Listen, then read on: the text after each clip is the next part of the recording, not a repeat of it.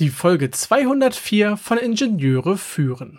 Wer kennt es nicht? Alleine sitzen wir vor neuen Unterlagen und es möchte so gar nicht laufen. Vielleicht geht es mit anderen zusammen besser.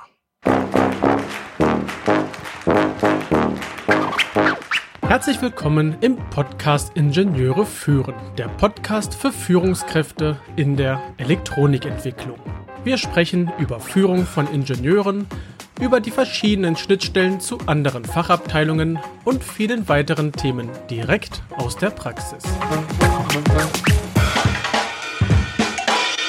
Mein Name ist David Kirchner, ich bin Führungskraft in einem mittelständischen Unternehmen und als Zeitpreneur freiberuflicher Spezialist für die FMEDA-Methode, für Design-Reviews und für FPGA-Entwicklung. Alleine lernen kann funktionieren. Doch, hast du es vielleicht auch schon einmal gemeinsam probiert? Genau darum soll es heute gehen. Nämlich wie kann gemeinsam mit anderen das Lernen leichter gestaltet werden. Gemeinsames Lernen ist das Lernen, das durch die Interaktion mit anderen Menschen oder Gruppen erfolgt und oft gemeinsamen Normen, Werten oder auch Verhaltensweisen folgt. Wir haben Vorteile vom gemeinsamen Lernen. Es hat sowohl für die individuellen als auch für die kollektive Leistung und die Entwicklung verschiedene Vorteile. Zum Beispiel, es erweitert die Perspektiven und die Erfahrung der Lernenden. Es ermöglicht ihnen, von der Vielfalt, dem Wissen und auch den Fähigkeiten der anderen zu profitieren. Gemeinsam zu lernen fördert außerdem die soziale und die kommunikative Fähigkeit der Lernenden. Außerdem lernen sie die Kooperation untereinander. Es ermöglicht ihnen effektiv mit anderen zu interagieren, zu arbeiten, beziehungsweise einfach zu lernen. Oftmals steigert es auch die Motivation und auch die Verantwortung der Lernenden. Es ermöglicht ihnen, sich gegenseitig zu unterstützen und auch zu inspirieren. Es verbessert das Verständnis und die Anwendung des Gelernten. Sie können sich gegebenenfalls sogar besser an das Gelernte erinnern. Es ermöglicht den Lernenden außerdem, sich gegenseitig zu erklären, zu befragen oder auch Feedback zu geben. Es stärkt das Selbstvertrauen, es stärkt die Selbstwirksamkeit und auch die Zufriedenheit. Und zu guter Letzt ermöglicht es ihnen, gemeinsam ein Ziel oder auch gemeinsame Ziele zu erreichen und diese dann auch entsprechend zu feiern. Nun gibt es verschiedene Formate und äh, Formen des gemeinsamen Lernens. Es hat ein bisschen mit dem Grad der Interaktion und der Struktur zu, äh, zu tun, wie ähm, dieses gemeinsame Lernen aufgebaut sein kann. Und wir unterscheiden hier im Endeffekt zwischen zwei verschiedenen Arten des Lernens. Einmal das kooperative Lernen und einmal das kollaborative Lernen. Sehr ähnliche Wörter und trotzdem vom Inhalt her doch so, so, so unterschiedlich. Zunächst das kooperative Lernen. Das ist das Lernen, bei dem die Lernenden in kleinen Gruppen zusammenarbeiten, um ein gemeinsames Ziel zu erreichen, beziehungsweise eine gemeinsame Aufgabe zu erreichen. Es gibt eine Person, Lehrerin, Lehrer, Ausbilderin, Ausbilder oder so ähnlich, die das Ganze strukturieren, die das steuern, der die Lernziele, die Rollen der, Mit äh, der, der Gruppenmitglieder festlegt, aber auch die Bewertungskriterien und die Feedback-Mechanismen festlegt. Und jeder Lernende hat eine spezifische Rolle bzw. Funktion in der Gruppe.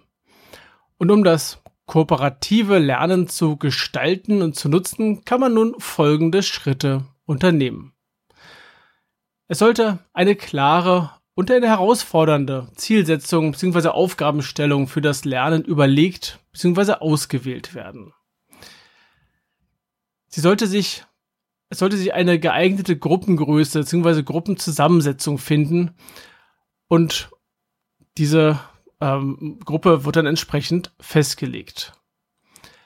Es werden die entsprechenden Rollen bzw. Funktionen der jeweiligen Lernenden in der Gruppe zugewiesen und damit auf die Lernenden verteilt.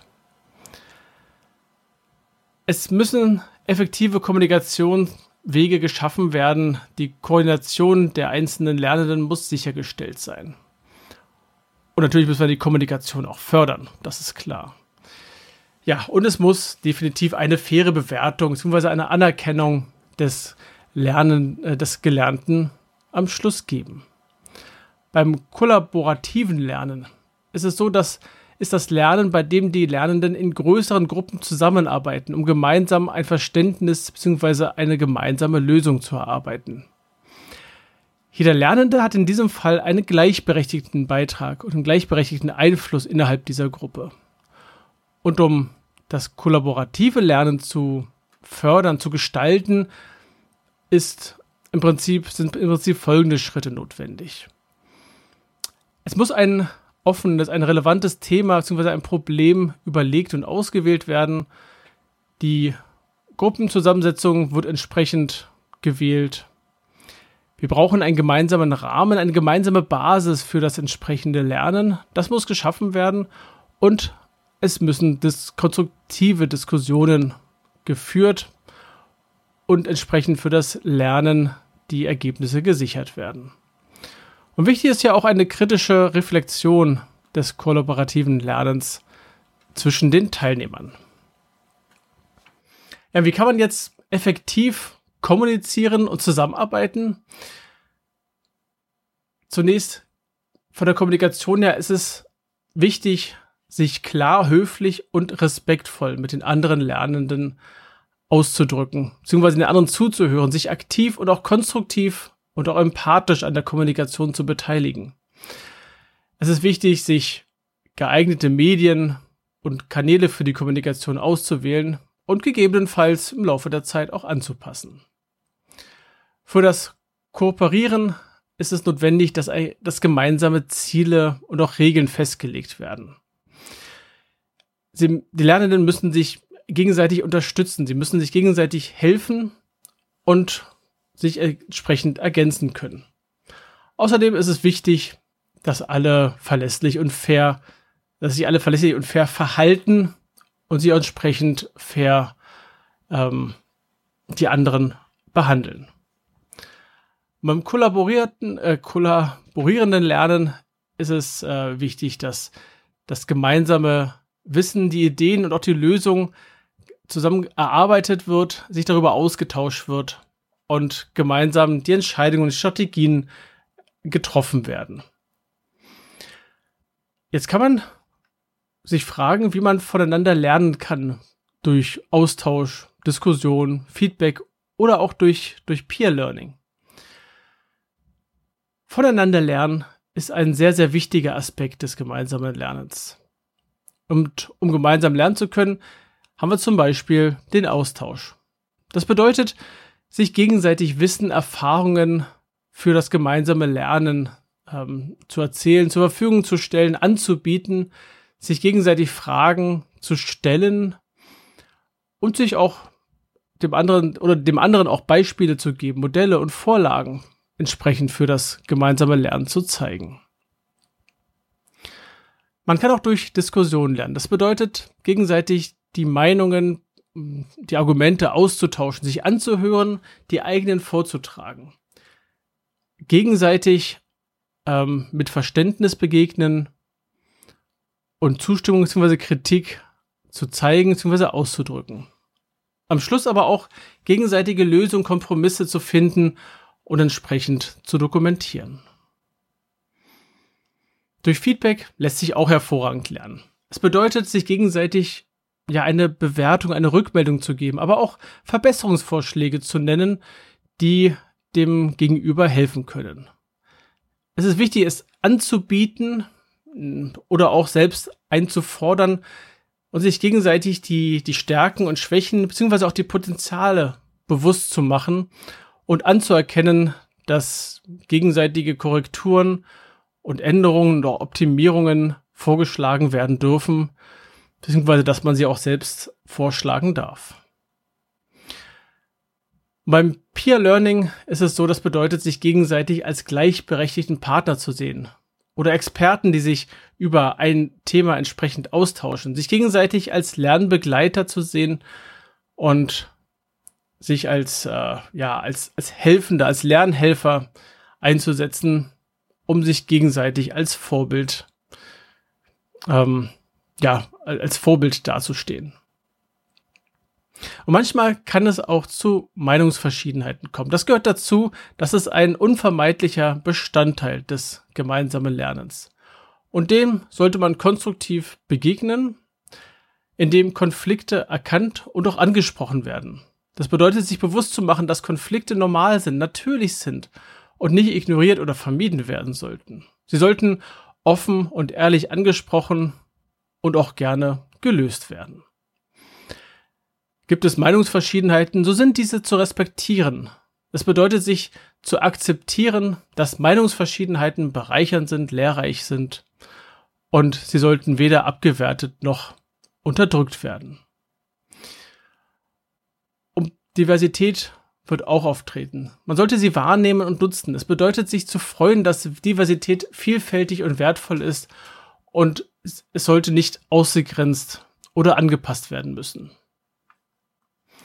Meiner Meinung nach gibt es immer Dinge, die alleine gelernt werden, die alleine gelernt werden können. Doch gemeinsames Lernen ist, wie heute gelernt, haha, das, äh, was gelernt, ist sehr hilfreich. Schon wieder was gelernt. Und wenn du, und das ist jetzt ein kleiner Werbeblock, Achtung, Achtung, und wenn du gemeinsam mit anderen etwas über FPGAs lernen möchtest in einer Gruppe, dann hüpf doch mal schnell rüber nach dieser Folge zur World of FPGA, denn am 23. Oktober ist das große Reopening. Mehr dazu in den Show Notes und so. Dieser Werbeblock musste jetzt kurz sein. Werbung Ende. Und auch dazu passen nächste Woche die Folge, denn dort werden wir uns um das digitale Lernen kümmern. Ach nein, nicht nächste Woche. In der nächsten Folge kümmern wir uns in, um das digitale Lernen. Ich hoffe, die Folge hat dir gefallen. Sie hat dir auch so viel Spaß gemacht wie mir in der Vorbereitung. Schreib mir gerne und gib mir Feedback, zum Beispiel über LinkedIn. Empfehle die Folge oder auch gerne den ganzen Podcast deinen Kolleginnen und Kollegen. Ich freue mich jetzt schon über eine 5-Sterne-Bewertung auf Apple Podcasts und auf eine Rezension. Alle Links, mein Newsletter sowie weitere Informationen findest du in den Show Notes unter ib-dck.de slash if204. Das war die heutige Folge des Podcasts Ingenieure führen. Ich danke dir ganz herzlich fürs Zuhören. Nutze das Wissen und die Tipps, um deinen Arbeitsalltag zu vereinfachen und zu verbessern. So sage ich Tschüss und auf Wiederhören. Bis zum nächsten Mal. Dein David Kirchner.